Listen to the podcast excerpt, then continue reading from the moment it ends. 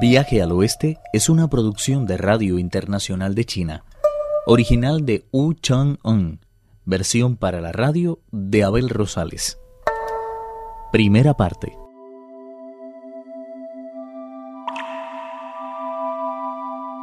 El peregrino descendió de lo alto y relató a su maestro lo que la Bodhisattva había exigido a los dos jóvenes y cómo se había visto obligado a devolver a Lao Tse sus tesoros. Tripitaka se sintió tan emocionado que al punto decidió redoblar sus esfuerzos por llegar hasta el oeste sin escatimar sacrificios ni esfuerzos. Esperanzado, montó en el caballo, mientras Pachie cargaba con el equipaje, el bonzo ya tomaba de las riendas del caballo y el peregrino abría la marcha montaña abajo con su indestructible barra de hierro.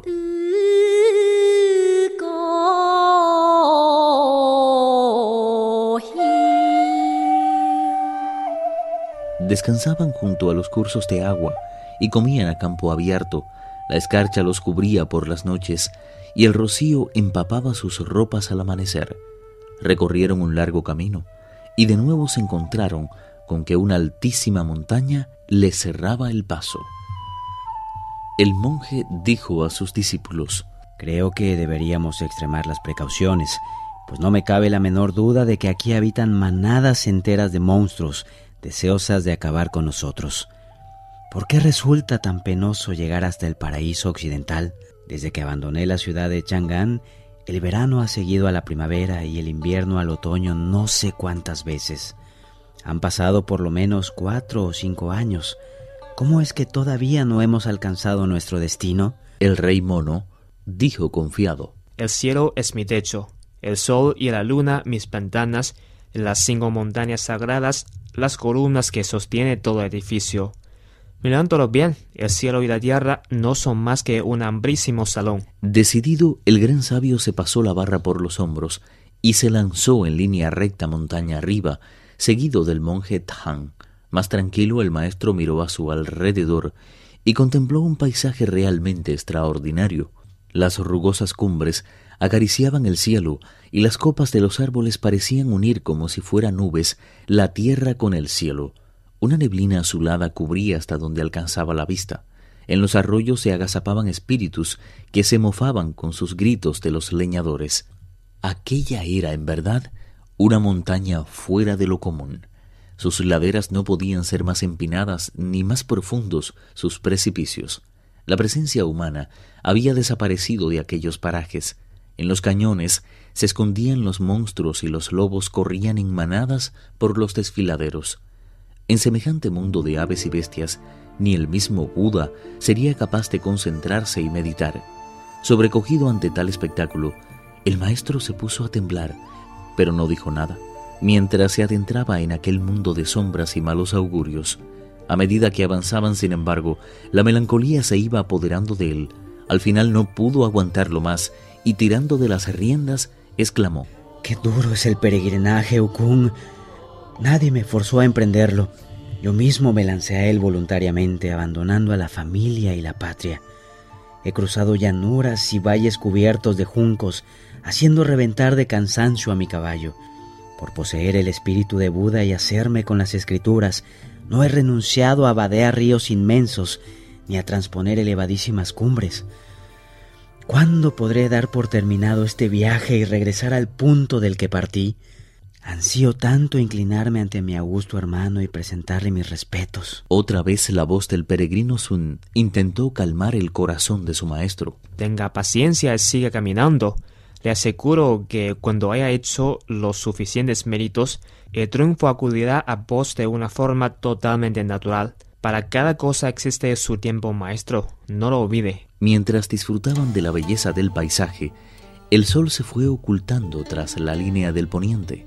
No se veía ningún caminante, pero resultaba apaciguador contemplar el tímido titilar de las estrellas.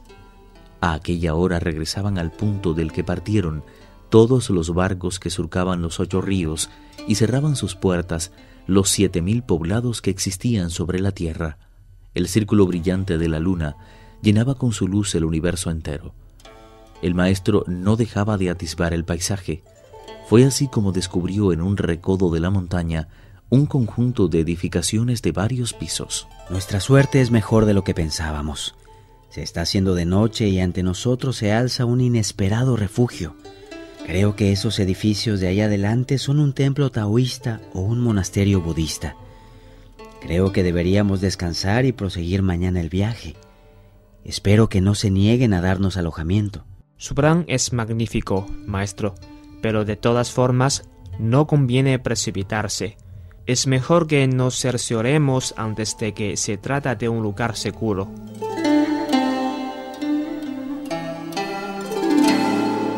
No había acabado de decirlo cuando el gran sabio se elevó por los aires. Tras un detenido reconocimiento, llegó a la conclusión de que en verdad se trataba de un monasterio budista. Poseía un muro curvo de ladrillo pintado de rojo, sus puertas aparecían claveteadas en oro y se apreciaba que parte de sus dependencias habían sido excavadas en la roca.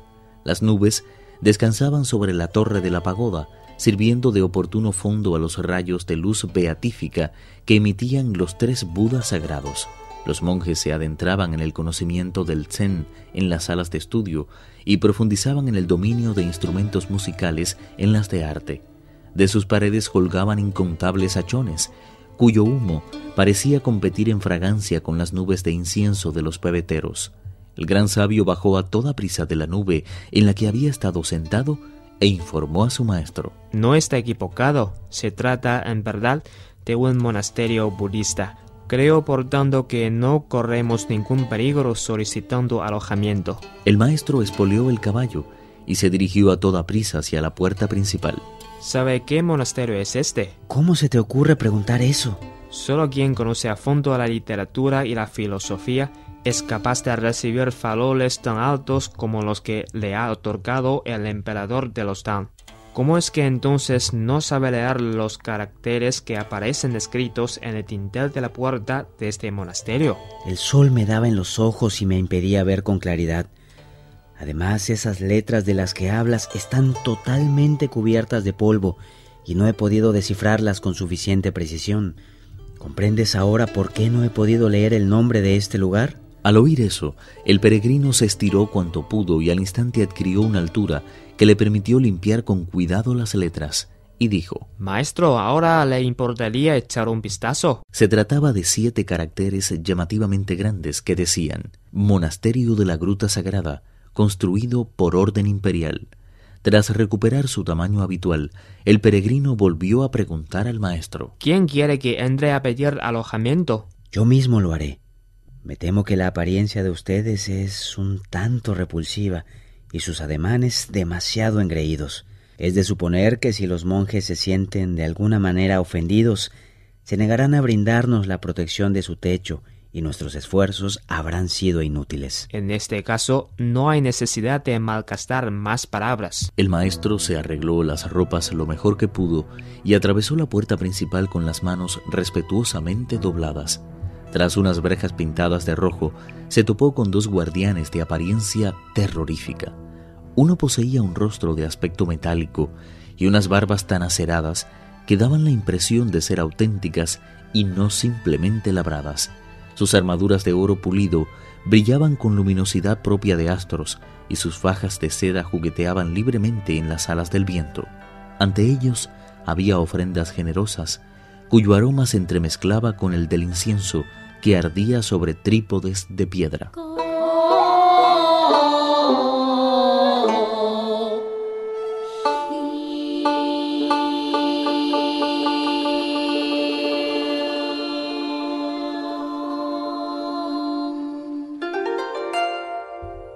Viaje al Oeste, uno de los cuatro grandes clásicos de la literatura china.